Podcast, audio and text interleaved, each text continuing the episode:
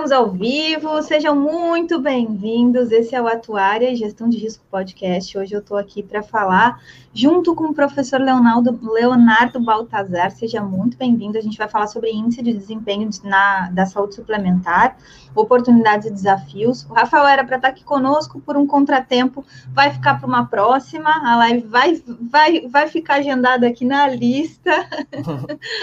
Mas vamos começar. Léo, por favor, eu chamo de Léo, né? Porque gente já tem uma intimidade, o Leonardo é gaúcho também, atuário, mas te apresenta para todo mundo. Eu sei que essa semana você já teve uma primeira live, então não é bem uma estreia, é a semana é. de lives do Leonardo. Exatamente. Mas vai, te apresenta para todo mundo.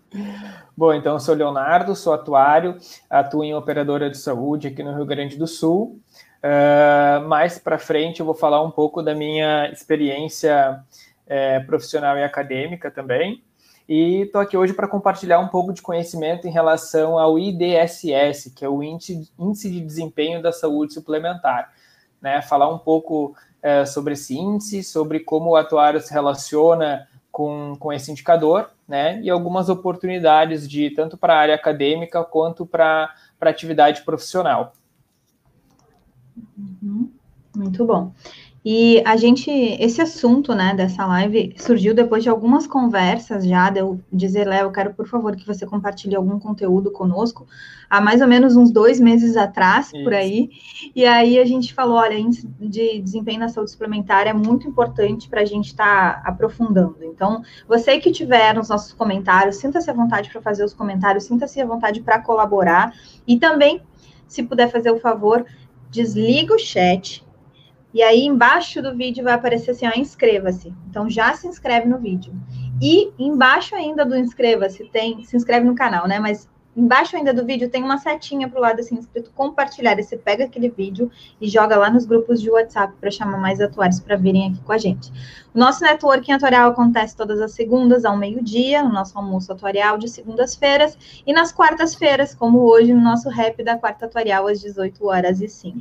Vocês podem também buscar lá no Instagram. No Instagram a gente tem algumas uma série de lives, acho que são, mais de 30 lives gravadas, que ficaram gravadas, é, com conteúdos voltados para estudante, transição de carreira em ciências atuariais, quais os, os mercados que existem. Então é bem importante. Lá a gente abre caixinhas de pergunta, caixinhas de perguntas para tirarem dúvidas, ou comigo, ou sobre as lives, ou fazer algum tipo de encaminhamento. Então é legal, porque lá no Instagram acaba rolando um outro tipo de interação. E convido vocês a ouvirem as lives, quando não puderem estarem aqui no YouTube, quando não tiverem tempo de assistir os vídeos, podem ir lá no Instagram, no Spotify também procurar atuar e gestão de risco e aí a gente tem um canal no Spotify que vocês conseguem ouvir. Então, são nove plataformas de podcasts onde o, né, vocês encontram atuar gestão de risco. E os materiais dessa live, eles são disponibilizados no Telegram, t.me barra atuariais. E aí vocês têm os materiais dessas lives, outras conversas que a gente faz com insights específicos. Lá a gente eu consigo mandar um áudio, às vezes um pouco mais longo para vocês, diretamente. Se vocês forem compartilhar essas publicações, compartilhar nas redes sociais, utilizem a hashtag Networking Atuarial, hashtag conhecimento compartilhado e hashtag atuar tipo 6. Nosso propósito aqui de conhecimento compartilhado, networking atuarial para ampliar as possibilidades de entendimento do conteúdo atuarial. E o que me move, o que move todas as pessoas que estão aqui com a gente, é que a gente amplia a nossa capacidade de fazer uma interação com o mundo aí, solucionar gargalos sociais através das habilidades que a gente tem técnicas de gestão de risco e de estudos para criar, inclusive, conexões e soluções para casos de empresas, de tecnologia, de governos e de pessoas. Agora, uh, vai estar tá aí o link embaixo aqui para você fazer essa inscrição, mas está rolando ainda a eleição do IBA e eu estou candidata a vice-presidente junto com a atual presidente Letícia Doerte, então, quem ainda não votou, vota na chapa 2 e dá essa confiança aí para a gente continuar com o trabalho que vem sendo feito no IBA. Tá bom, gente? Vamos lá para o conteúdo, sem mais delongas. Leonardo, a palavra está contigo. Tá certo, então. Então, como dito, eu vou falar um pouco sobre o índice de desempenho da saúde suplementar, tá? Então, como uh, existem diversos índices que buscam mensurar o desempenho de empresas, né? Esses, esses índices eles levam em consideração diversos itens e cada um desses itens é agrupado em dimensões, tá? E isso não é diferente na área da saúde. Porém, a área da saúde também tem uh, suas particularidades. Existem itens relacionados à questão médica, à questão da saúde. Então, falar sobre IDCS é falar sobre diversos conteúdos, né? É, é, é, é sobre navegar em diversas áreas, tanto de conhecimento como profissional. Então, eu vou tentar explanar esse índice é, da, da, melhor forma possível, né, o máximo que nós conseguirmos.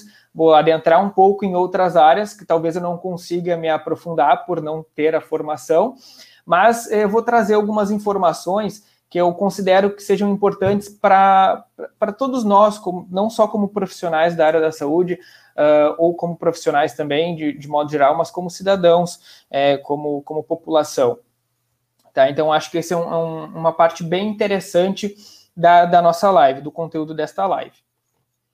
Então, vou me apresentar, né? Eu sou Leonardo, como eu já falei. Minha formação acadêmica, eu sou atuário graduado na URGS, tenho pós-graduação em finanças pela PUC e sou mestre em ciências contábeis pela Unicinos. É, minha experiência profissional, atuei quase nove anos em instituições financeiras. É, é, por dois anos também atuei como professor no curso de Ciências Atuariais e de Ciências Contábeis na URGS, substituindo a professora Maris, né, que está aqui. Uh, e há dois anos, então, estou atuando no mercado de saúde suplementar. Então, o que, que nós vamos ver uh, ao longo dessa live? O que é o IDSS, uh, as dimensões que compõem este índice, dados sobre o perfil de saúde do Brasil e como o IDSS se relaciona com a atividade atuarial. Então, o que é o IDSS? Né? O Índice de Desempenho da Saúde Suplementar. Ele é um indicador que busca mensurar né, de forma quantitativa o desempenho das operadoras de saúde. Né? Ele faz parte do Programa de Qualificação das Operadoras da ANS e ele é, é realizado anualmente. Tá? Com é, esse índice, ele é composto por um conjunto de quatro indicadores, tá? Indicadores agrupados em quatro dimensões, desculpa. E o objetivo dele, tá? Ele permite comparar as operadoras, então analisar o desempenho das operadoras, né, e comparar entre elas, é, estimular a disseminação de informações de forma transparente, a redução da simetria de informação, e a ampliação da concorrência baseada em valor do setor, tá? Então, tem uma questão bem importante aqui na redução da simetria de informação, porque é, o que acontece na operadora, a forma que ela executa seu serviço, muitas vezes é de conhecimento só da operadora, não do beneficiário, né? Então, ele não tem essa informação. Uh, através do IDCS, o beneficiário também consegue entender e analisar o desempenho da operadora em diversos é, fatores, tá? É, porque o IDSS leva em consideração, como eu já falei, questões de sustentabilidade no mercado, questões de qualidade na prestação de serviço. Então, o beneficiário também é, fica, é, fica em posse dessas informações, reduzindo então a simetria de informação nesse mercado. Né? Então, quando ele for escolher uma operadora uh, para contratar um plano de saúde ou realizar uma portabilidade, ele pode estar tá acessando essas informações para fazer a melhor escolha. Então, a primeira dimensão que nós vamos falar do EDSS é o IDQS, que são os indicadores da dimensão de qualidade em atenção à saúde. Depois do IDGA, que são indicadores da dimensão de garantia de acesso, né? Então, o IDQS ele fala sobre muito sobre a qualidade na prestação do serviço de saúde e o IDGA sobre o acesso aos serviços prestados pela operadora, tá? Se a, a, a operadora é, oferece serviços, né? Tem prestadores que oferecem serviços e, e o beneficiário tem é, difícil acesso a esses serviços, é, existe uma probabilidade dele recorrer ao SUS. Então, vai ocorrer uma sobrecarga do SUS. Então, por isso é importante analisar é, a facilidade do acesso aos serviços prestados da, pela operadora né, para os beneficiários. IDSM, indicadores da dimensão de sustentabilidade de mercado, e aqui nós temos é, uma atuação mais direta do atuário nesse, nesse indicador, que envolve precificação, envolve uh, capital regulatório, uh, provisões, reajustes, enfim, todas as atividades que o atuário está diretamente é, vinculado, tá? Mas, ao longo da, da apresentação, a gente vai ver também que todas as outras, as outras, as outras dimensões, elas afetam uh, o, a atividade atuarial. E por último, o IDGR, que são os indicadores de gestão de processos e regulação. Daí é, entram, entram itens que analisam se a operadora uh, está seguindo diretrizes adequadas em relação aos seus processos operacionalmente e de regulação. Então, o primeiro, uh, a primeira dimensão que nós vamos, que eu vou conversar aqui com vocês é sobre o IDQS, tá? Que é a dimensão de qualidade em atenção à saúde. Eu vou apresentar todos os itens que compõem essa, essa dimensão, que são 12 itens, falar um pouco é, um pouco mais de alguns, um pouco menos de outros, tá? Não vou entrar no detalhes uh, como pontua no IDSS cada item, né? Alguns eu vou conseguir falar um pouco mais, outros menos, porque senão é, vai ficar uma apresentação muito extensa também. Uh, adianto também que a apresentação tem bastante coisa escrita, porque esse material vai ficar disponível, então depois quem quiser consultar, poder ler, poder analisar, é, o, o conteúdo está praticamente todo aqui, tá? Muito bom, Léo. Eu vou botar nos comentários aqui já o link do Telegram para quem quiser entrar lá para pegar. Eu já coloquei, tá lá, os detalhes a gente já colocou lá. E, Léo, deixa eu te fazer uma pergunta quando a gente for, for é, pensar sobre esses uh, âmbitos. Qual, qual assim, o, a gente pode, pode deixar para o final para responder isso, mas assim, qual que tu chamaria mais atenção? Qual é o que a gente tem que dar mais importância? Você até para já durante a apresentação a gente poder Sim. ter esse norte. Entendi. Eu acho que o índice de sustentabilidade de mercado, o IDSM, uh, ah, ele é o que envolve mais atividade atuarial. Uh, alguns itens dele estão passando por transformações no setor, né, com novas resoluções normativas, é, a questão de capital regulatório, a, a gente tem uma modificação na legislação. Então, acho que é um, um o item que o atuário tem que dar um pouco de atenção, sim, é, uma maior atenção. Mas a questão de qualidade, é, que é o índice que nós vamos falar agora, qualidade na, no serviço de saúde, ele é extremamente importante, porque ele impacta diretamente na, no custo assistencial da operadora, e o custo assistencial impacta na precificação da operadora, né? E essa, essa precificação é repassada ao beneficiário. Então, se não existe um, um, uh, um certo uh, trabalho em relação à qualidade do serviço de saúde, existe uma possibilidade que se gerem curso, custos desnecessários, custos assistenciais desnecessários, que vão recair sobre a precificação, que vão ser repassados na comercialização ao beneficiário. E vai acabar que os planos, ao longo do tempo, vão começar a ter uh, valores cada vez menos atrativos para os beneficiários. Então, é uma questão importante também de analisar. Mas eu acho que o, o IDSM seria o, o indicador principal para atividade atuarial e depois o, o, indicador de qualidade que nós vamos falar agora, né? Os outros também de regulação e de acesso também são muito importantes, mas eu saliento esses dois. Muito bom. Então tá, então eu vou falar sobre os 12 itens que compõem o indicador de os indicadores da dimensão de qualidade em atenção à saúde, tá? Então o primeiro, né, a proporção de partes cesáreas, né? Aquele nenezinho ali bem bem bonitinho na apresentação.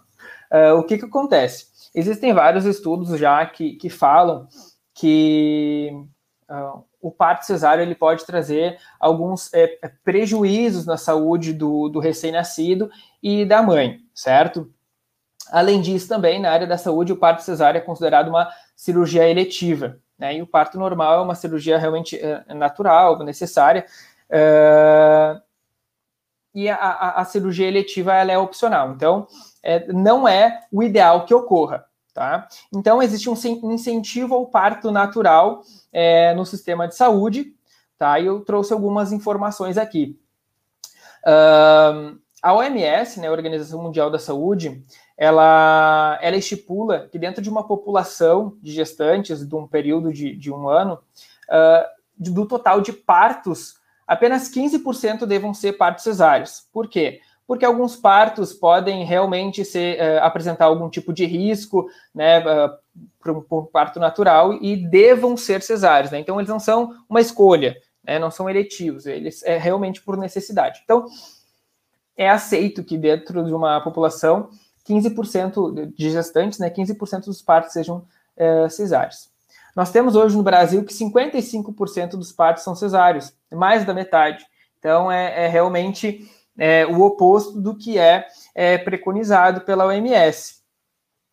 Dentro dos, das beneficiárias dos planos de saúde, 85% dos partos são cesáreos.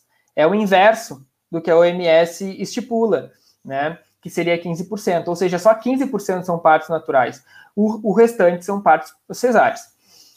E uh, o IDSS, ele uh, assume uma meta de 45%, ou seja, as operadoras elas devem apresentar que uh, 45% dos partos realizados no ano uh, sejam cesáreos, de, de, forma de partos cesáreos e 55% partos naturais, né? Então, pontua a operadora que tiver dentro desse indicador, no máximo 45%, ou uma, a operadora que apresentou redução de 10% em relação ao ano anterior. Tá? Então, são, são esses dois casos que pontuam no primeiro item desse, dessa dimensão. O segundo item dessa, dessa dimensão também é voltado para a questão da, da gestação, uh, que é a taxa de consulta pré-natal, tá? que é um número médio de consultas de pré-natal realizada pela operadora por beneficiária grávida no período considerado. Daí aqui tem uma, uma, uma informação interessante que são uh, que estudos demonstram que o risco relativo de um desfecho de gestação uh, ser de recém-nascido com baixo peso ou pré-termo é maior nas mães com 0 a 3 consultas e nas mães com 4 a 6 consultas, em relação ao padrão de 7 ou mais consultas de pré-natal. Né? Então, a gestação tem 9 meses. O ideal é que uh, a gestante realize de sete, no mínimo 7 consultas pré-natal né, ao longo desse período, Uh, abaixo disso já é considerado, então, uh, já gera riscos para o uh, recém-nascido, né? Então, a meta do EDSS é que entre as gestantes da carteira da operadora haja uma média de sete consultas para Natal no ano. Uh, o índice de desempenho do SUS, ele diz que 90% das gestantes deveriam apresentar essa média de, de 7%, uh, desculpa, de sete consultas para Natal, tá? Porém, os dados do Brasil mostram que só 58% das gestantes realizam sete consultas ou mais. Ou seja, quase metade da, é, das gestantes não é, realizam o número de consultas pré-natal necessárias para a saúde do, do nenê, né? Então, é, é, bem interessante né, o que esse indica, esses indicadores trazem com a preocupação em relação à, à saúde do beneficiário, porque Uh, também isso impacta no lado financeiro, né, Maris, no, no, equilíbrio. Quanto maior a prevenção, quanto maior a preocupação da operadora com seus beneficiários, ela consegue mitigar os riscos, reduzir os custos, né? E isso traz toda a questão dos impactos lá na precificação, como eu falei. Essas, esses dois casos, né, de, de partos cesáreos e de consultas, né, de pré-natal, são objetos de estudos, né, tanto na área de saúde pública, quanto na área parte financeira, né, de operadoras uhum. de saúde e tudo mais. E a gente tem uh, vários, vários, vários resultados mostrando uh, os benefícios, né, de quando a gente, na área da saúde pública, quando a gente tem mais parto natural, é, e, e só que mesmo assim, né, na forma como o sistema de saúde suplementar está organizado, a gente não chega a índices que poderiam ser considerados aí como indicados de saúde pública. E aí é importante que a gente, enquanto atuário, compreenda né, o, o, muitas vezes se utiliza assim, não, mas não é o direito da mulher essa escolha do parto, uhum. né? E como que eu faço para a gestante, eu vou obrigar a gestante a fazer um pré-natal mais longo? Né? Então, são coisas que, que se traz para esse tipo de, de universo a discussão. É, quando que, se a gente tiver um esclarecimento na área da saúde, eu tenho uma amiga minha que fez doutorado em saúde pública, ela, é, ela tem doutorado em farmacologia, mas ela tem o segundo doutorado dela em, em saúde pública e trabalhou com violência, violência obstétrica. E ela tem é, vários resultados e artigos demonstrando que quando há um esclarecimento aprofundado sobre as diferenças do parto cesáreo e, e natural, é, a escolha né? Que aí é, o que, é onde se, se, se, coloca o discurso da escolha da mulher, essa escolha é muito mais pelo parto natural, quando há Sim. um esclarecimento. E aí, a quem cabe esse esclarecimento? A operadora de saúde, pelos seus interesses é, do bem-estar do, do segurado e também ao, ao, interesse aí do financeiro, né? Porque querendo ou não, ele, uhum. ele tem impacto financeiro maior, ou ao médico que está lá na, na área de frente. Então, e tem estudos que indicam assim, para quem é beneficiário, uma das coisas é, é entender a taxa de cesárea do médico porque você vai cair na estatística. Uhum. Né? Então, são coisas interessantes que aparecem, né? E a taxa de reconsulta também, por exemplo, né? de quanto em quanto tempo vai ser marcada a reconsulta. Porque é, ter o seu bebê num neonatal é muito caro para a operadora, mas também é uma saúde muito complicada para quem, o ser humano que está ali por trás. Então, apesar de a gente trabalhar com números, a gente Sim tem o âmbito da pessoa também, mas a claro. gente tem que compreender esse universo. Uhum. Que quando a gente defende simplesmente a escolha ou a decisão, como se a cesárea fosse um, um, uma cirurgia que não tem dor, né? A gente é, vê uma grande taxa, uma grande incidência de desconhecimento por parte da, das pessoas em relação à realidade, né? Em relação aos dados e à realidade do que, do que é essa experiência. E, e aí cabe a gente, quando está fazendo campanhas, também ajudar no esclarecimento uh, na importância de tudo isso. Assim. Então, não é só o lado financeiro, é o lado humano também. Deixa Sim. eu dar um, uns boa noites aqui. Morian, seja bem-vindo, querido.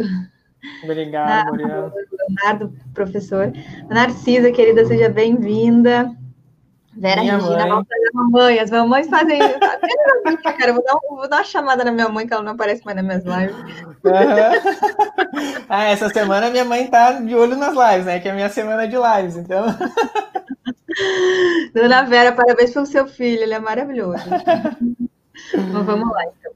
Tá certo. Então, de fato, existem todas essas complexidades, né, que, que, que a Maris expôs aí nesses temas mas que são, é, são de fato extremamente importantes de serem analisados é, dentro de uma operadora, né?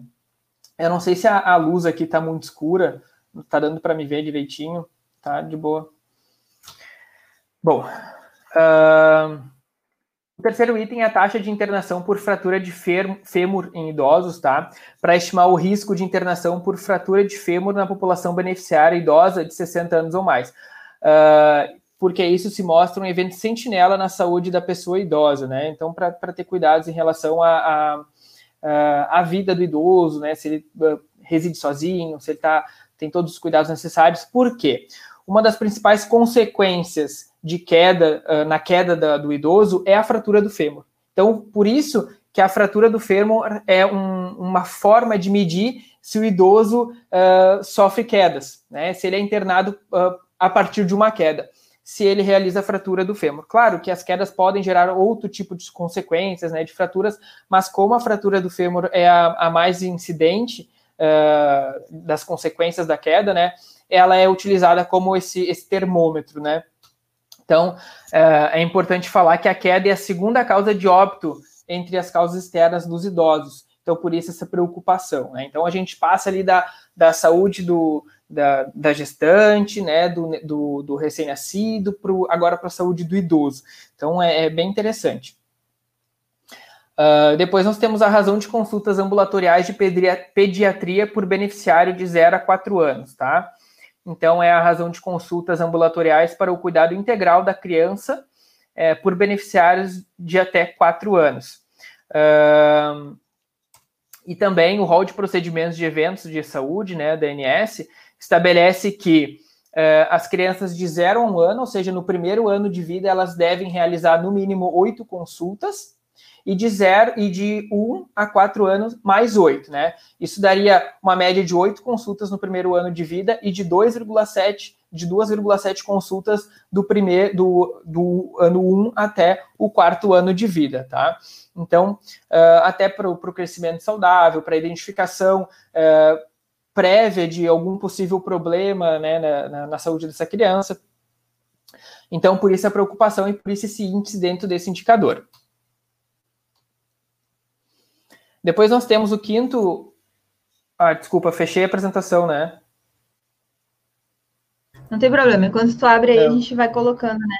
eu, eu aposto, não, mas eu apostaria aqui, eu quero saber nos comentários de vocês, se vocês não acham que os homens adultos vão ser os últimos na hora de, de olhar quem é o quê. Porque a gente começa né, a verificar a necessidade de buscar os, os, maiores gastos. E a gente estava essa semana, eu e o Felipe, o professor Felipe, que mora no Canadá, atuário também, fazendo uma das aulas do, do curso de GLM, de modelos lineares generalizados, sobre utilização de GLM para a parte de saúde suplementar.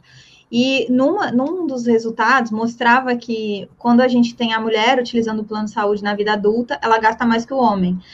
Né? Uhum. É, porque ela vai mais ao médico, enfim. Sim. Só que, no entanto, quando você troca a idade para a idade, segunda idade adulta, digamos assim, dos 45 aos 60 anos, o, a taxa é, de, de, de uso, né, uh, se inverte. A mulher usa menos e, e o homem a, passa a usar uhum. mais por conta do tamanho. E aí, isso nos chamou a atenção, né? Porque às vezes, quando a gente tem a precificação que a gente tem no Brasil, a gente não consegue é, fazer essas diferenciações por sexo e tudo mais, nem, nem, nem a nível de idade, a não ser as faixas, né? Que a, que a, INS, uhum. a INS permite. Mas é algumas coisas que chamam a atenção, né? Como a gente precisa saber da, do perfil de uso do bebê, da mãe, do idoso, né? E agora a gente viu a criança também.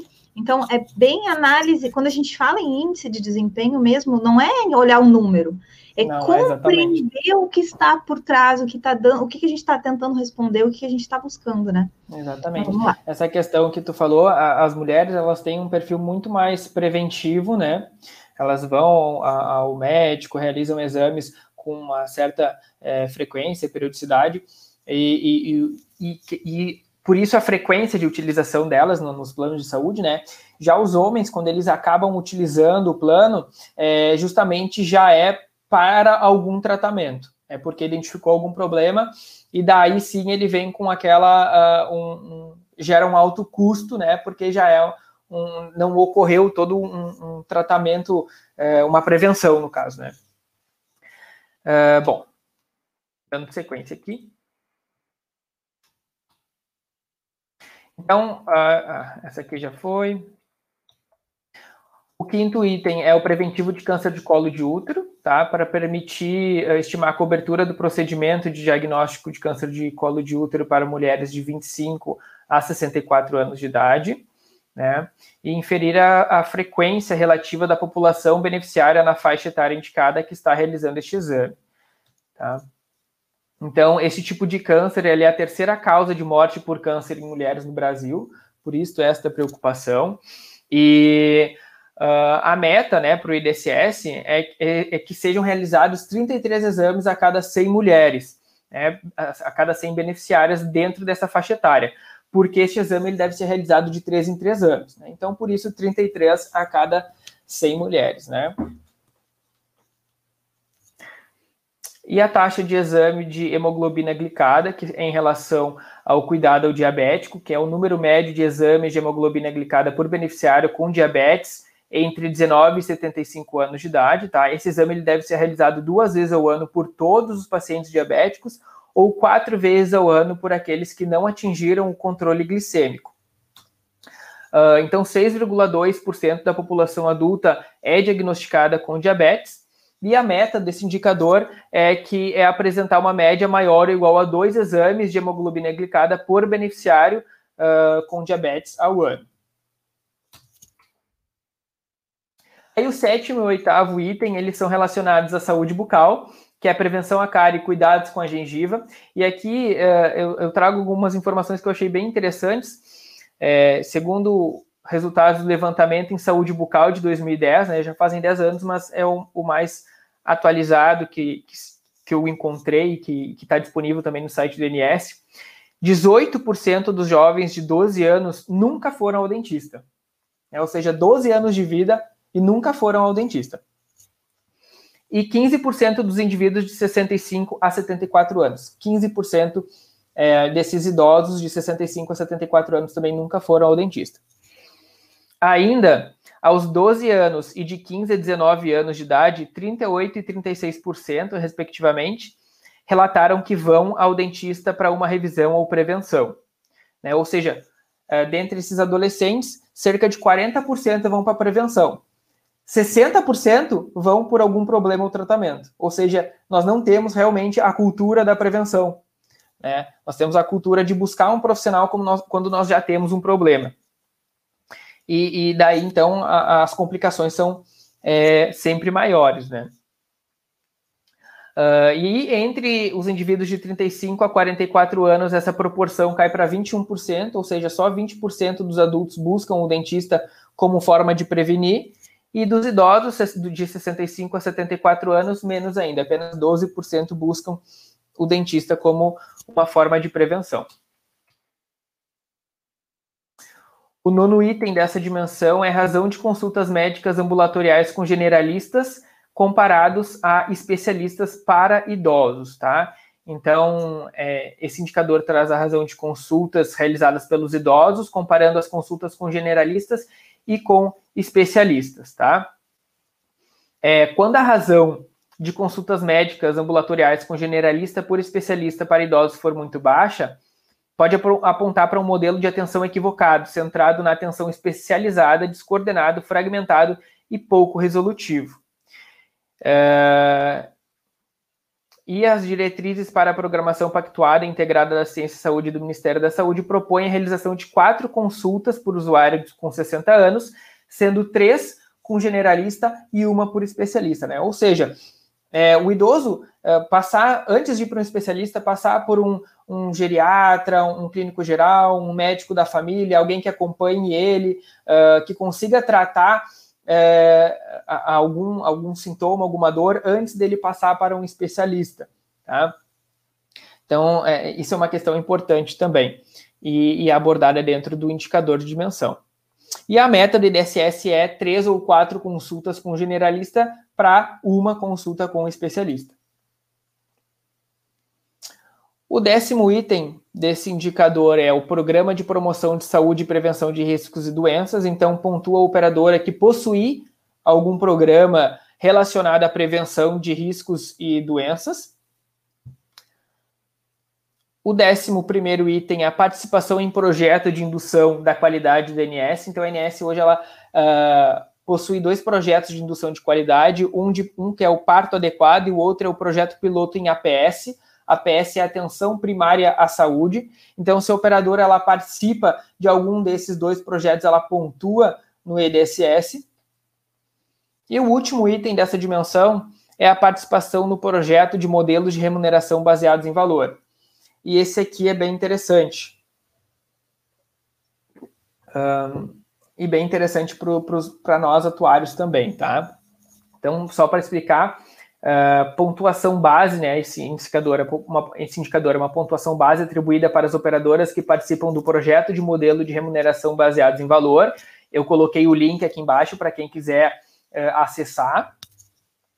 Uh, e tem como objetivo induzir o setor para a busca de alternativas para a forma de remunerar os prestadores de serviço em substituição ao fee for service exclusivo. Né? O, que, que o que, que, seria isso? Hoje, é, os prestadores da, é, que prestam serviços de saúde para as operadoras de saúde, né, é, eles são remunerados de acordo com a quantidade de procedimentos que eles realizam, certo? Uh, então, o que, que pode acontecer? Alguns prestadores realizarem quantidades de procedimentos uh, além do necessário para receber essa remuneração, né? E com isso eles estão expondo os beneficiários a procedimentos desnecessários, né, o que envolve a saúde. Uh, muitas vezes o beneficiário participa com algum valor desse procedimento, né, com uma coparticipação, então envolve uh, questão de, de dinheiro e, e, tempo também desse beneficiário, né, uh, realizando procedimentos que não haveriam necessidade. E, e, o que faz com que também o serviço prestado perca a qualidade, né? Então, ele unicamente com o objetivo de uh, ter uma remuneração maior, né, realizando essa quantidade de procedimentos. Então, existe esse, esse projeto de modelo de remuneração baseado em valor da ANS, com o propósito de desenvolver novos métodos de uh, remunerar o prestador é, levando em consideração e, e, o atendimento e a qualidade do serviço prestado, né? Então, seria nesse sentido. E assim, esses 12 itens finalizam a primeira dimensão do IDSS, que é a indicação da dimensão de qualidade e atenção à saúde. né? E só esses 12 já deu para falar bastante. Oh, bem rico, é importante a gente analisar essas, esses, esses, uh, essas dimensões com o detalhamento, né? Do contrário, a gente não consegue compreender exatamente como realmente existem é, proxies para a gente falar sobre cada uma das dimensões, né? Que não, não são não são pouco palpáveis ou não, a gente consegue sim, né? Dar plausibilidade para o dado que a gente quer fazer a análise. Então, aqui, ó, Guilherme, querido, seja bem-vindo, baita profissional, ó. Guilhermo, ah, Guilherme.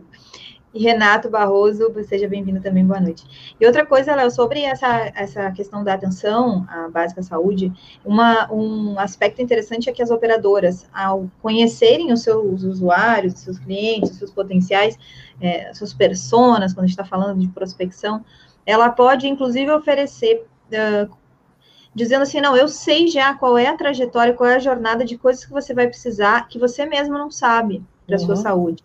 Então, Exatamente. quando ela começa a utilizar esses dados importantes, né, e diz para a pessoa, olha, né, olha aqui o que, que eu tenho e o que, que eu digo do porquê que isso daqui vale a pena.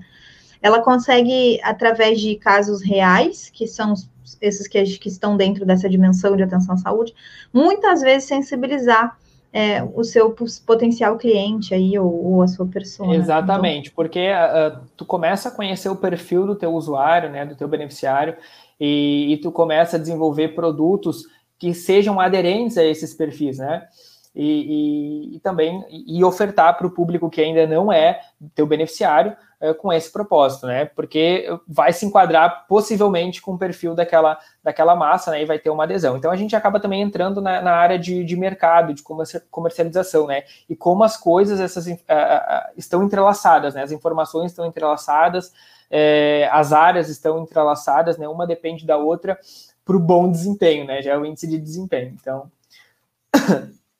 bom, então o próximo indicador, né? A próxima dimensão são os indicadores da dimensão garantia de acesso, tá?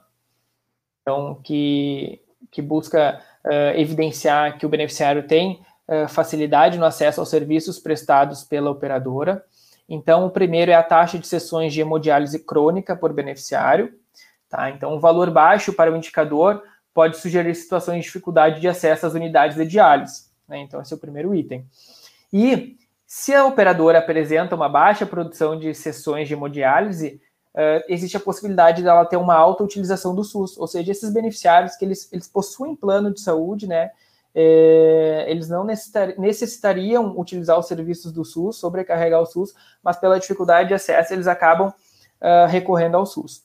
Né? Então, e um dos papéis da saúde suplementar, né, o porquê que ela foi uh, criada há, há, anos atrás, foi justamente também para desafogar a, a demanda do, do Sistema Único de Saúde. Né? Uh, Aqui eu trouxe algumas informações também, que 83% dos pacientes em diálise crônica de fonte uh, pagadora não SUS faziam tratamento por hemodiálise convencional em 2016. Então, 83% dos, dos, dos uh, beneficiários né, uh, em diálise crônica realizavam sessões de hemodiálise. Né? É um, é um número bem considerável.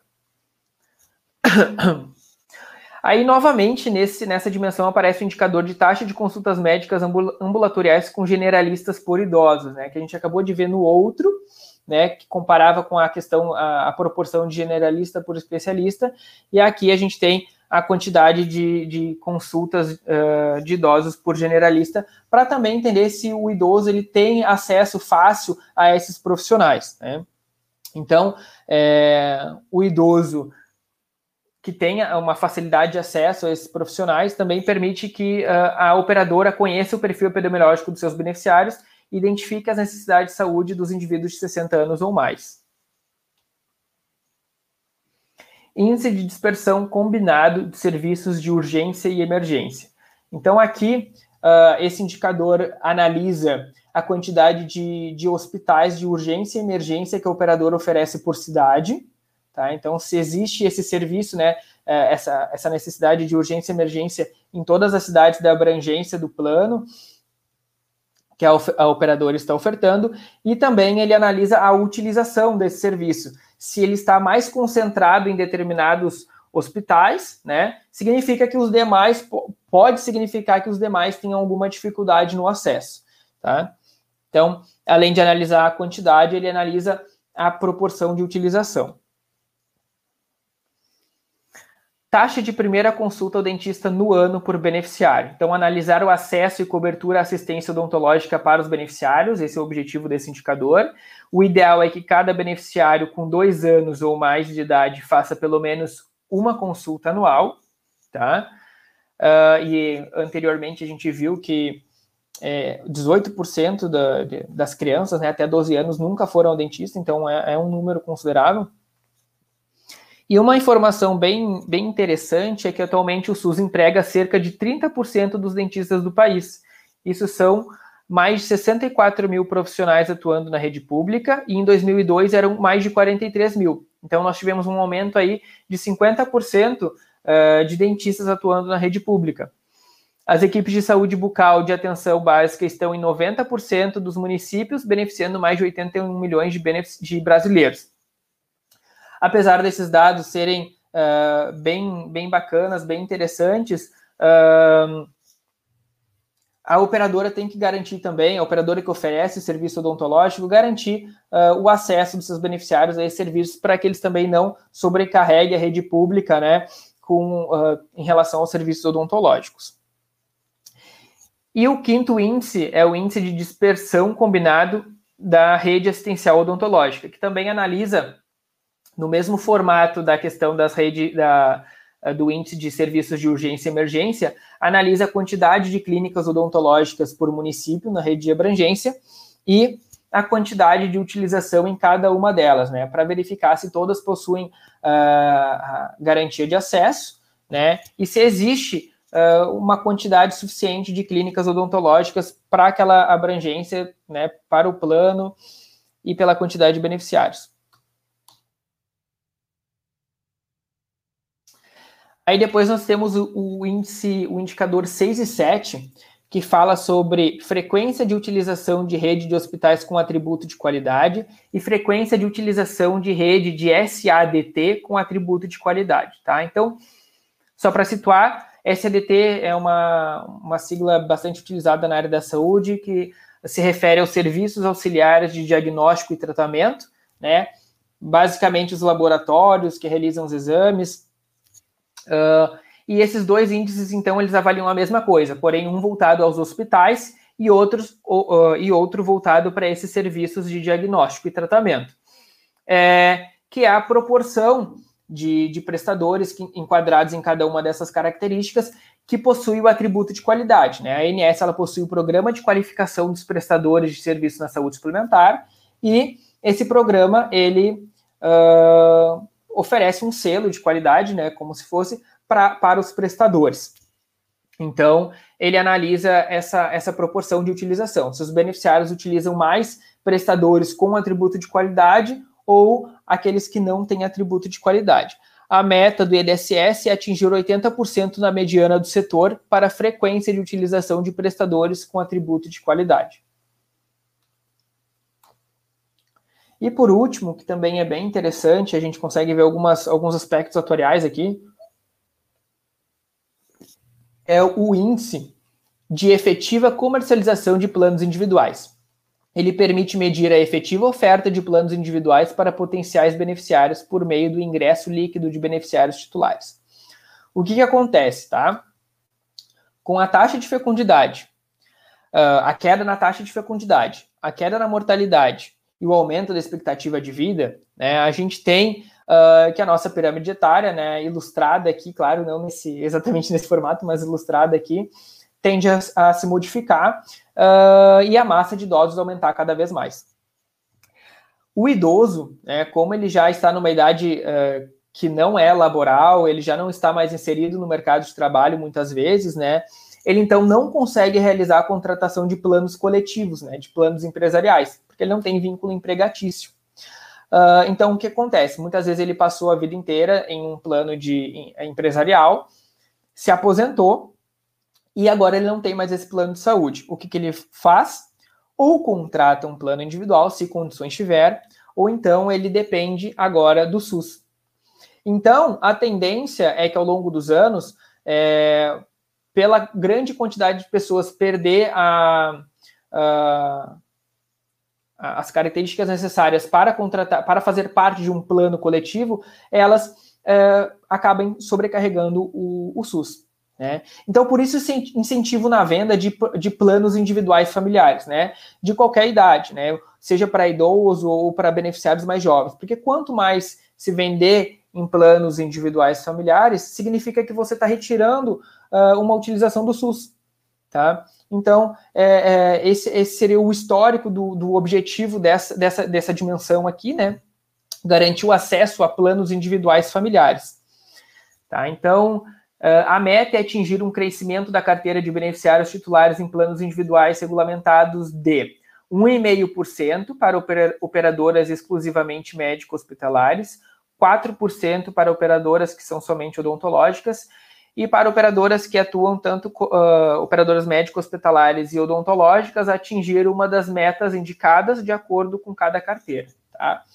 Então, é bem interessante a gente, a gente analisar isso, né? É uma visão lá para o futuro, para a gente começar a atuar agora, e por isso que esse indicador existe, é, e ele anda uh, em, como a gente já viu em outros, em paralelo, buscando assim uma sustentabilidade do sistema único de saúde também, né? Essa interação, Léo, antes da gente passar para a próxima uhum. dimensão, com o Sistema Único de Saúde é algo também que a gente muitas vezes não, não vê na uhum. universidade, né? Então, um atuário que não trabalha nessa área acaba desconhecendo toda a dinâmica necessária, e é importante entender, porque a, é, a saúde suplementar, ela realmente complementa, uh, assim, imensamente o que o SUS não consegue fazer. Tem uns tem, tem fluxos financeiros de compensações do SUS e da saúde suplementar, é, e, e, é, e é um, a saúde suplementar é uma das formas de política pública, né, uma, uma das formas de atuação através de, da, da iniciativa privada uhum. em políticas públicas, digamos assim. Então, a ANS tem um papel de interferir nisso, tem um papel de, de regular isso, não de interferir, de regular isso, para que a gente tenha um adequado balanceamento. Mas a saúde suplementar realmente, é, no Brasil, é algo que faz com que o próprio SUS consiga ter algum tipo de sustentabilidade. E às vezes a gente desconhece desse, desse, desse nível, assim. E a outra coisa importante é que a gente precisa entender que dentro do SUS a gente deveria também ter cálculos atuariais é, porque a gente vai ter previsão também de gastos, adequação de custos, é, otimização de, de, de, de, alocações de recursos, tudo isso com cálculos atuariais ficaria muito mais otimizado, muito mais é, adequado, né? Mas vamos Sim, lá para a próxima. Certeza. Bom, aí nós temos a dimensão de, uh, que contempla os indicadores de sustentabilidade do mercado, e aí a gente consegue enxergar uma atuação mais é, direta do atuário, né? Faz, muitos termos já fazem parte da, uh, da rotina da atividade atuarial. Então, o primeiro índice é o índice de capital regulatório, né? Ele busca medir a capacidade do operador em honrar seus compromissos em longo prazo. Então, o capital regulatório é o, é o capital mínimo que a operadora deve uh, manter para se manter no mercado a longo prazo, né? Para garantir a sua sustentabilidade Uh, hoje ele é calculado ou pelo capital base ou pela, pelo, pela margem de solvência, né, o valor maior entre esses dois, uh, mas até 2022, a partir de 2023, então, ele deve ser o valor uh, máximo entre o capital base ou o capital baseado em riscos, né, o capital base ele leva em consideração é, a modalidade da operadora, região, segmentação, o, a margem de solvência ela leva em consideração os eventos líquidos indenizáveis e as contraprestações, e o capital baseado em riscos, ele uh, analisa os riscos da operadora, né? O risco legal, subscrição, mercado de crédito e operacional. E só nesse tema daria uma outra live, né? Então não vou me aprofundar muito. Uh, e o que, que, acontece, né? Esse, esse capital regulatório ele não pode ser maior do que o patrimônio líquido ajustado da operadora né, que é o, seria o patrimônio líquido, uh, realizando algumas deduções. porque significaria que a, a operadora não teria patrimônio suficiente para honrar seus compromissos uh, ao longo do tempo, né, no futuro. Então, pontua a operadora que, que apresentar o capital regulatório aderente ao patrimônio líquido ajustado, né, e não pontua aquela que apresentar alguma inconsistência. O item 2 é a taxa de resolutividade de notificações de intermediação, intermediação preliminar. Né? A notificação de intermediação preliminar é chamada de NIP, na área da saúde, que é quando o, o beneficiário ele entra em contato com a ANS realizando uma reclamação uh, referente à operadora, né, seja assistencial ou não, e a ANS, então, é, busca, junto da operadora, uh, realizar esta, este problema de uma forma extrajudicial. Então, esse índice, ele, ele busca analisar a, a efetividade na resolução desses problemas antes dele se tornar um processo administrativo. e o índice geral de reclamação também, né? Então, o presente indicador é uma medida indireta de satisfação ou insatisfação, né, do beneficiário em relação ao superador, à sua operadora, seja em relação a questões de cobertura assistencial ou outros eh, direitos do beneficiário, né?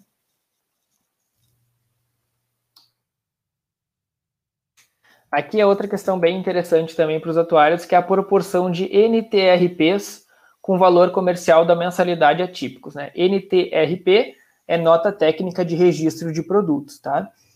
Então, é, as notas técnicas de registro de produtos, elas contêm a precificação né, desses produtos segmentados por faixa etária e é analisado, então, se o, o valor da comercial atribuído a esse produto realmente é suficiente para cobrir as despesas assistenciais geradas por cada faixa etária, né? Incluindo a margem de risco e despesas administrativas. É, então, aqui tem que o cálculo adequado desse valor determina a sustentabilidade econômica financeira de longo prazo do mercado de plano de saúde, né? Então, a precificação adequada vai garantir que a operadora vai conseguir cobrir seus custos e se manter no mercado.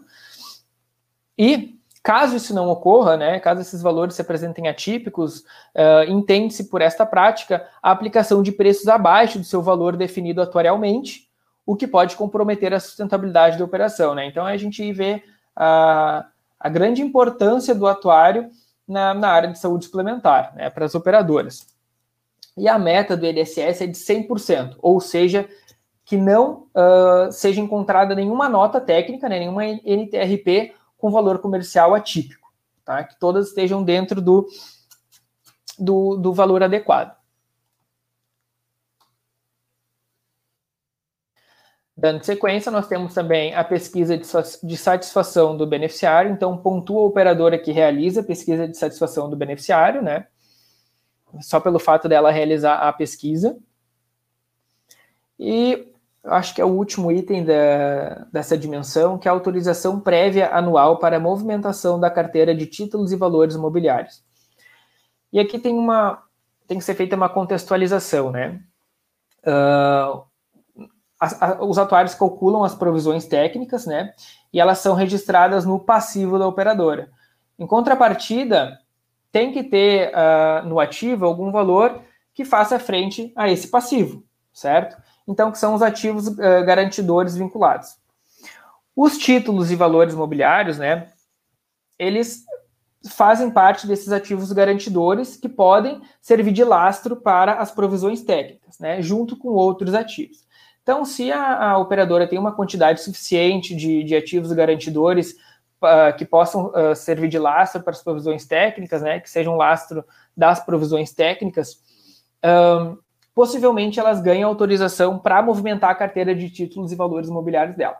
Caso ela não apresente essa suficiência, né, isso significa que ela é, oferece riscos em relação à, possível ocorrência é, de despesas que estão incluídas lá na, nas provisões técnicas e ela não vai ter é, valores suficientes para fazer frente a essas despesas, então ela não recebe essa autorização para a movimentação dessa carteira. Ainda além disso, existem outras é, regras para que ela receba essa autorização, que é a abstenção de aplicação em fundos de investimentos dedicados ao setor de saúde suplementar, atendimento a padrões de transparência e divulgação de práticas de governança corporativa, não ter se encontrado em regime especial nos 12 meses anteriores ao requerimento e não ter apresentado insuficiência das garantias do equilíbrio financeiro, anormalidades econômicas, financeiras ou administrativas graves que coloquem em risco a continuidade ou a qualidade do atendimento à saúde. Né? Então, existem alguns pré-requisitos para que ela possa receber autorização. Então, vai pontuar a operadora que recebeu essa autorização no período passado. Tá? E assim por diante. Ah, tem mais um ainda dessa dimensão. Uma aula, né, Léo? Uma aula. Obrigado. uh, e o último, uh, esse sim é o último dessa dimensão, é o índice de reajuste médio ponderado aplicado aos planos coletivos, né? Então, nós temos que os planos individuais familiares, eles sofrem reajustes uh, através da ANS, né? A ANS que divulga o reajuste máximo para esse grupo de empresas, para esse grupo de contratos, né, não empresas, são pessoas individuais familiares. Uh, mas esse indicador, né, o indicador 7 dessa dimensão, ele busca avaliar a dispersão de reajustes aplicados a contratos coletivos na carteira da operadora e o desvio à direita em relação ao índice de reajuste de contratos coletivos do mercado. Por quê? Se existe uma grande dispersão no índice de reajuste entre os contratos da carteira, significa que o princípio do mutualismo não está uh, sendo trabalhado nessa carteira. Né? Os riscos não estão sendo diluídos. Eles estão sendo considerados todos individualmente. E uh, o desvio à direita significa que uh, a operadora vem aplicando um reajuste significativamente superior ao reajuste aplicado no mercado. Né? Então, analisa também o quão acima do mercado essa aplicação de reajustes pode estar. Por quê? Uh, um, medir a eficiência da operadora em relação ao mercado uh, e apontar uma possível subprecificação inicial dos produtos, uma vez que preços iniciais muito baixos podem ser compensados em reajustes mais altos. Isso aqui é uma questão interessante. Muitas vezes, para vender o produto, a operadora baixa o valor do plano né, significativamente, de modo que esse valor que, que está sendo comercializado não faça frente aos custos assistenciais que podem ser gerados. Daqui a um ano, quando esse contrato reajustar, é, qualquer utilização, mesmo que dentro do normal, vai afetar significativamente o resultado desse contrato, porque o preço de contraprestação é muito baixo. E aí, a operadora tem que reajustar esse contrato para manter o equilíbrio dele para o próximo período e provavelmente vai ser um índice muito elevado. Tá? Então, isso pode ser um indicador também de subprecificação dos planos. Uh, e além disso, como eu já falei, também medir o nível de mutualismo aplicado por cada operadora. Aí a gente finaliza a, a dimensão de sustentabilidade do mercado. Essa dimensão aí de sustentabilidade do mercado é aquela que a gente vinha falando sobre maior impacto autorial, porque de fato a gente está calculando os preços e, e o quanto né, tem de uso e tudo mais, mas não não invalida a importância das outras. Muito bom. Não, não, muito pelo contrário, né? A gente tem que as, as demais influenciam muito é, no cálculo realizado dentro dessa dimensão, né? Bom, e depois nós temos então o IDGR, que, é o, são, que são os indicadores de gestão de processos e regulação.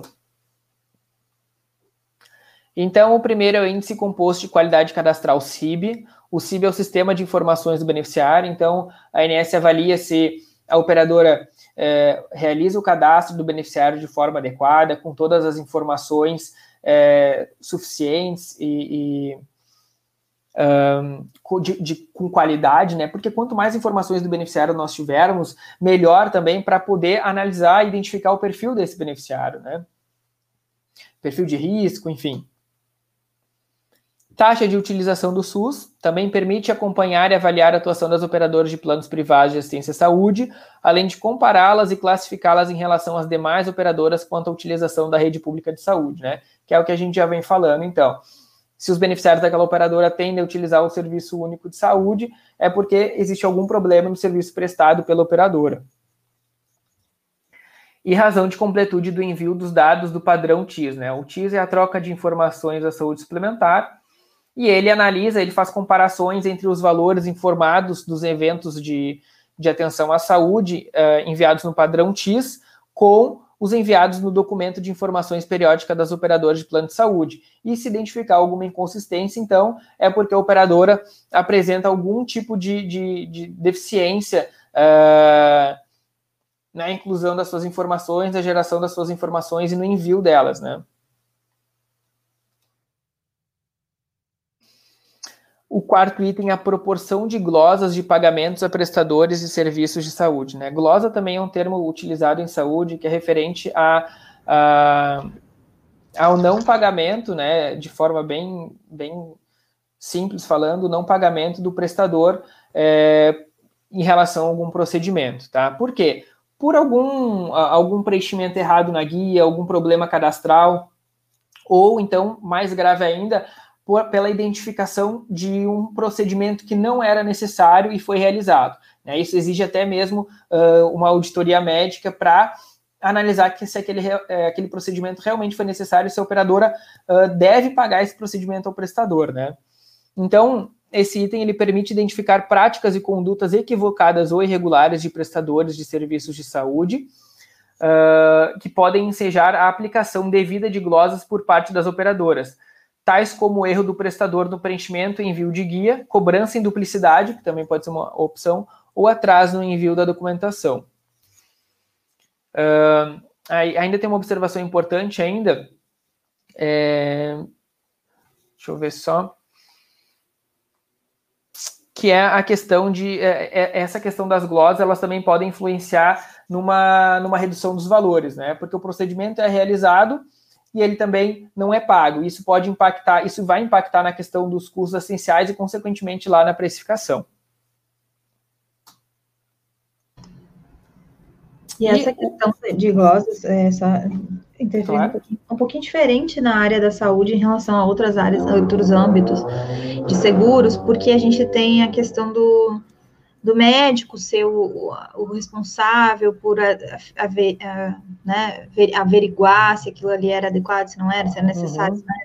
Então, a gente acaba entrando numa área um pouco mais difícil, né, de, da área de saúde suplementar, por conta dessa, digamos, dessa, não é autonomia, mas é supremacia, vai, uhum. médica, né? Então, e a gente então conta com a conduta médica também, né? Nem... Exatamente. É. Tiago, querido, seja bem-vindo, boa noite. Uh, o quinto item fala sobre a proporção de diagnósticos inespecíficos nos eventos de internação preenchidos nas guias TIS, né? Que é a troca de informações da saúde suplementar, como eu já falei, né? Ou seja, que é a informação do CID, né? Uh, o CID ele é, é, a classificação estatística internacional de doenças e problemas relacionados com saúde, se o médico informa o CID na, nessa guia é, em relação ao atendimento prestado, ao procedimento realizado, a operadora tem conhecimento é, de quais são as principais doenças que, que afetam os beneficiários dela, ela consegue conhecer melhor o perfil de saúde, o perfil epidemiológico dos seus é, beneficiários. E, mas muitas vezes acontece do médico não preencher esse CID, porque não é, um, não é obrigatório, ou ainda preencher com um CID genérico, né, que não, não representa nenhum, nenhuma doença específica. Então, esse também é um item que é analisado no IDSS, essa proporção de, de informações de CID. E daí, né, apresentei todas as dimensões, todos os itens que compõem essa dimensão, e eu perguntei o atuário, né? E a gente já veio falando um pouco ao longo disso na apresentação. Qual a relação do atuário com o EDSS? Bom, primeiro, nós temos uma série de informações aí disponíveis, né, e a serem investigadas em relação aos nossos beneficiários, aos nossos planos, à nossa operadora. Então, é, é muito importante que o atuário faça a gestão das informações e dos dados que ele pode é, obter, né, uh, através da, da, dos, dos, sistemas da operadora, identificando é, perfil de utilização dos beneficiários, é, perfil de solicitações dos prestadores, de encaminhamento dos prestadores. A partir da gestão dessas informações, é possível fazer uma análise dos riscos mais aprimorada, né? Tu entender de fato uh, melhor os riscos que impactam a tua carteira. E com isso, é, influenciar na, na, tomada de decisões estratégicas, né? No, seja no desenvolvimento de um novo produto mais aderente ao perfil dos seus beneficiários, seja ah, no desenvolvimento de um novo programa de medicina preventiva, Ou então, estipular um produto que tu consiga obter uma precificação mais atraente aos, teus, aos beneficiários, é, com algumas restrições, talvez. Tá? Então, essas decisões estratégicas, elas promovem o quê? Redução de despesas assistenciais né, e outras, é, não, não só essas decisões, né, a trajetória toda, a gestão da informação, análise de risco, que levam à tomada de decisões estratégicas, elas impactam na redução das despesas assistenciais, no comportamento dos beneficiários, tá? Porque tu vai começar a entender melhor o comportamento desses beneficiários e dos prestadores também. Quando a gente fala de redução das despesas assistenciais, a gente tem um impacto direto sobre a precificação e reajuste dos planos. Quando a gente fala do comportamento do beneficiário, a gente consegue promover também uma utilização consciente. E quando a gente fala também do comportamento dos prestadores, a gente consegue elevar a qualidade do serviço prestado. E tudo isso garante a solvência da operadora no mercado. Né? Tanto a, a, prestação de serviço de qualidade, a conscientização dos beneficiários, é, a precificação adequada, uh, o cálculo de, um, de, uma provisão adequado, enfim. E isso, né, esse conjunto todo, representa o desempenho da operadora, que é formado por essas quatro dimensões que uh, se igualam ao IDSS. E eu finalizo aqui. Muito bom, Léo, excelente. E aí a gente vê, né, de verdade, quando o atuário atua na, na, na saúde suplementar de uma forma é, estratégica, consultiva, como é importante a gente conhecer esses índices e essas possibilidades de atuação e de aumento da, da eficiência, né? Então... É, e, e, a gente consegue também é, perceber que é possível fazer um trabalho muito mais é, eficaz e, e com, com resultados com maiores resultados se tu deixa de ser só. Eu não sei se é esse termo é correto, mas deixa de ser só atuário, sabe? E começa a se, se uh, interagir com as outras áreas, buscar outros conhecimentos e trazer isso para dentro da tua área, né? Trazer isso para dentro da atuária. Então, acho uhum. que isso, isso traz bons resultados. Não, com certeza. É, a gente fala sobre é, a, atuário como sendo uma, uma possibilidade da gente atuar nos cálculos, mas a gente também sabe, né, da importância do atuário seguir na área de gestão. E aí a gente sempre Sim. pega os, estado, o, os exemplos de outros países, como os Estados Unidos, onde a gente tem uma, um, uma grande quantidade de atuários atuando como CEOs, como gestores importantes na tomada de decisão.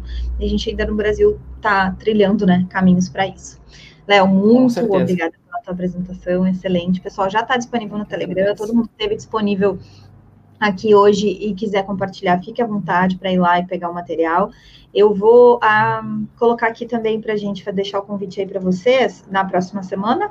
A última semana de setembro, a gente vai ter Sandbox na segunda-feira, vamos falar sobre inovação aí no seguro e a possibilidade da gente ter um, uma forma aí dentro do ambiente regulatório para receber uh, formatos diferentes, né, de, de seguros, incluindo InsurTechs aí. E na quarta-feira a gente vai estar falando sobre longevidade biológica, perspectivas de ciclo de vida, para além das práticas atuais. O Paulo Marracini vai estar aqui conosco, o Rafael Marconi também. E a base né, dessa live aqui vai ser um livro muito importante de um economista, é, se eu não me engano, de, de da Europa, eu não vou, não vou arriscar qual é o país para não errar, mas é, a gente vai estar tá trazendo já o conteúdo né, específico sobre esse entendimento aí de longevidade biológica. Então, coloquem aí nas suas agendas para vocês poderem estar tá participando aqui conosco. Sempre lembrando que a gente está aqui nas segundas-feiras, ao meio-dia, e nas quartas-feiras, às 18 horas da tarde. Esse foi o Atuária Gestão de Risco. Um, Léo, você quer últimas palavras? Quer falar alguma coisa ainda? Não, só agradecer a oportunidade. Na última lâmina da apresentação, se tu quiser só mostrar, eu deixo meu e-mail e meu LinkedIn, caso alguém queira é, tirar alguma dúvida, fazer alguma sugestão. Uh, outra coisa que eu esqueci de falar ao longo da apresentação, só vou falar rapidinho, é, uhum. o, o, IDCS, um, ele, ele, ele, eu apresentei aqui para vocês como ele é hoje, mas ele também uh, pode ser melhorado, né? Então, nós estamos aqui para trabalhar nisso e para fazer sugestões. Então, até um, uma questão que eu não identifiquei, que não identifiquei aqui, é que nós não temos nenhuma, nenhum indicador é, voltado para a saúde mental.